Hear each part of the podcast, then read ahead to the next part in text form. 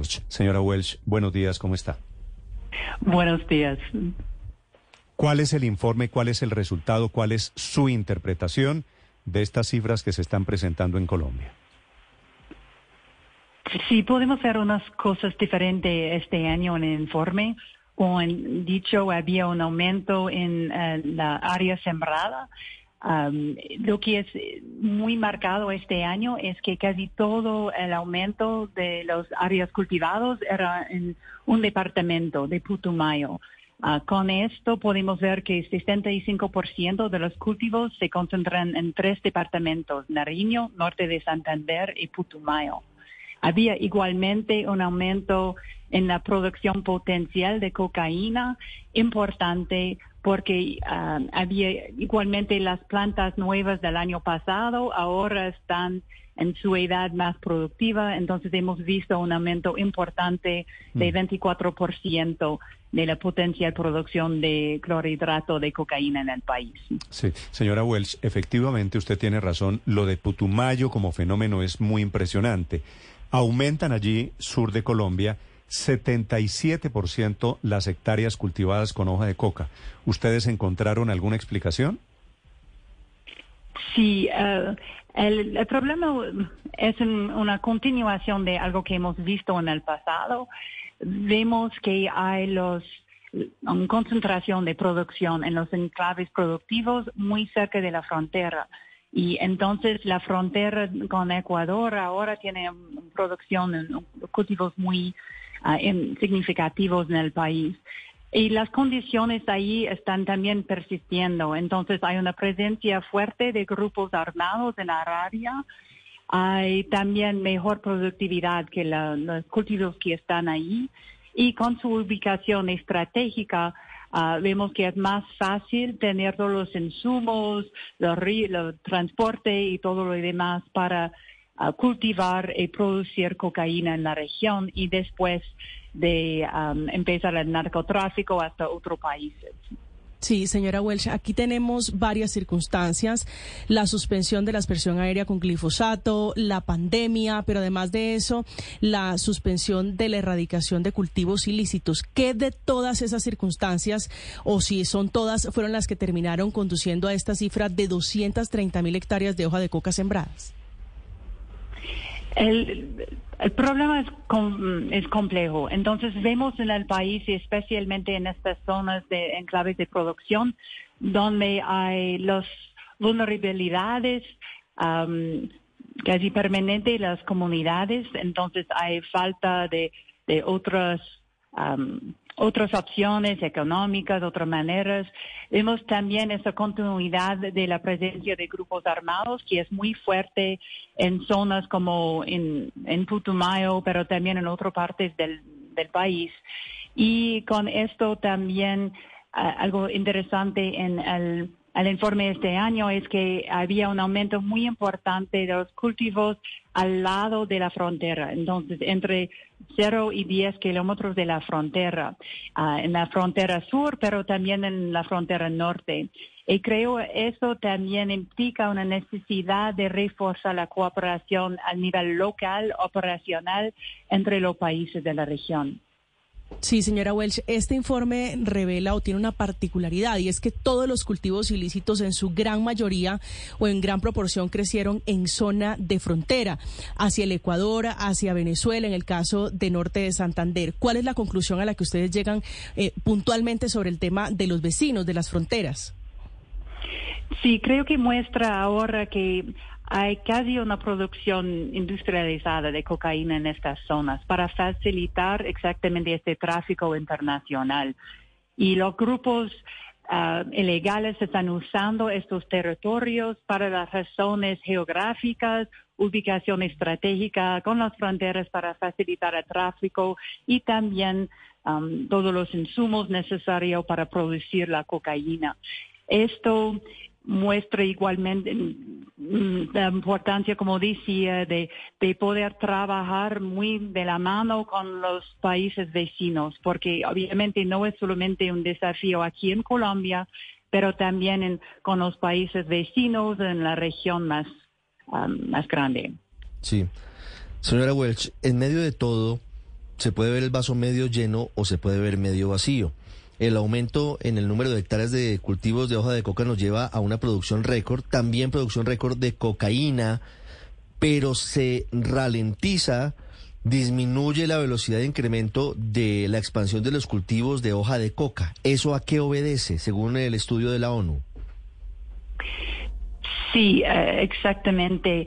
Creo que había en casi todo el país, excepto en Putumayo, al final había una estabilidad de la presencia de cultivos en el país. El cambio era solamente de 3% en todo el país. Creo que como han dicho, hay, hay buenas noticias también. Por ejemplo, hay 38% del territorio donde había cultivos en el pasado y ahora no hay cultivos. Entonces, hay cosas y lecciones creo que podemos aprender de todo esto.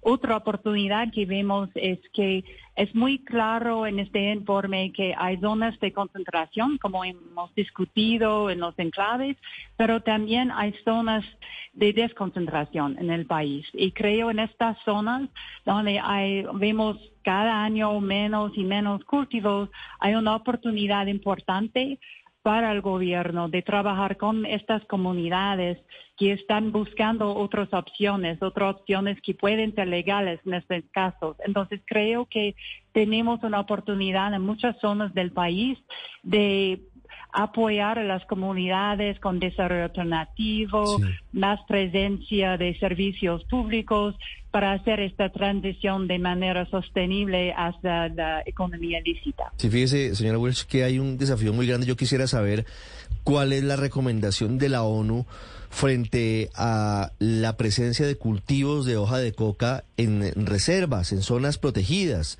zonas donde hay afrodescendientes, donde hay comunidades indígenas o parques nacionales. Se aprovechan de que son zonas de reserva los narcotraficantes y siembran en esas zonas. ¿Cuál debe ser el trabajo de Colombia para poder erradicar en esos sitios? Ahí está la mitad de, los, de las hectáreas de cultivos de hoja de coca según su informe. Sí, exactamente. Este año era 49%.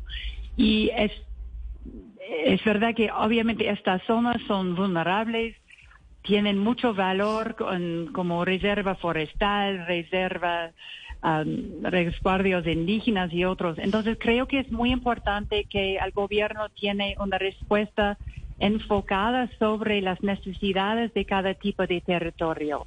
Hemos visto un aumento importante, por ejemplo, de los cultivos en los parques nacionales.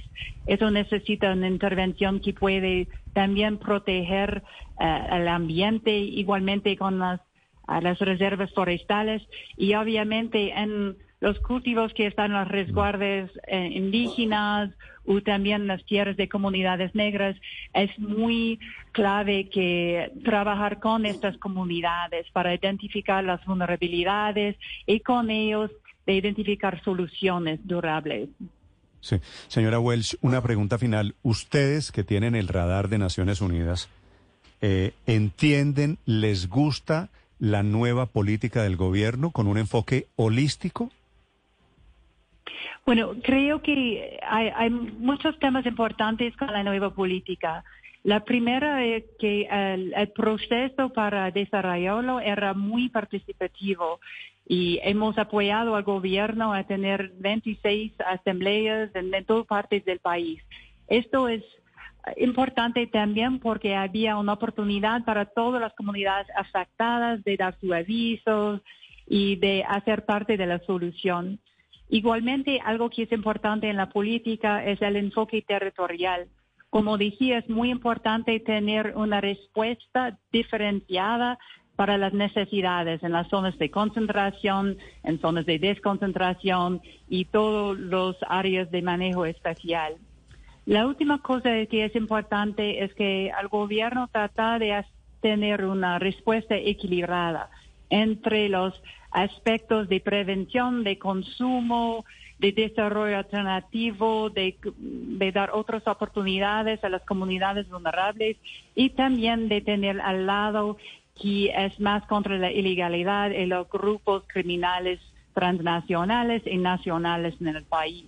Esto es clave igualmente que tenemos respuestas como cómo perseguir las ganancias ilícitas de esos grupos, cómo prevenir y combatir la corrupción que facilita el narcotráfico y también cómo reforzar la cooperación regional, porque esto, como decía, los flujos del narcotráfico están cambiando en la región y están impactando a todos los países.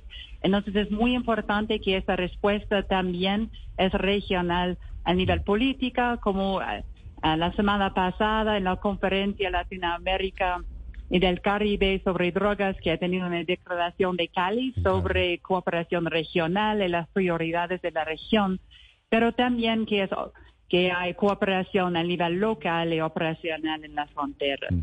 Desde uno dice tratamos de apoyar todos esos procesos y de facilitar esa cooperación regional. Señora Welsh, gracias por aceptar este diálogo en Blue Radio. Le deseo un feliz día. Gracias. Gracias a usted. Candice Welch es la representante de la Oficina de Naciones Unidas, hablando de su informe sobre producción y productividad. Entre otras cosas, pasamos de 169 mil hectáreas que tenían un potencial de 1.100 toneladas métricas al año. Ahora tenemos 230 mil hectáreas de las que se exportan 1.700, un poquito más, 1.700 toneladas métricas cada año. 8.40 en Mañanas Blue. Estás escuchando Blue Radio. Las necesidades de... Ashley's Labor Day sale is going on now. Visit your local store to shop Labor Day hot buys, all just $5.98 each while supplies last. And with summer coming to a close, you can save up to 50%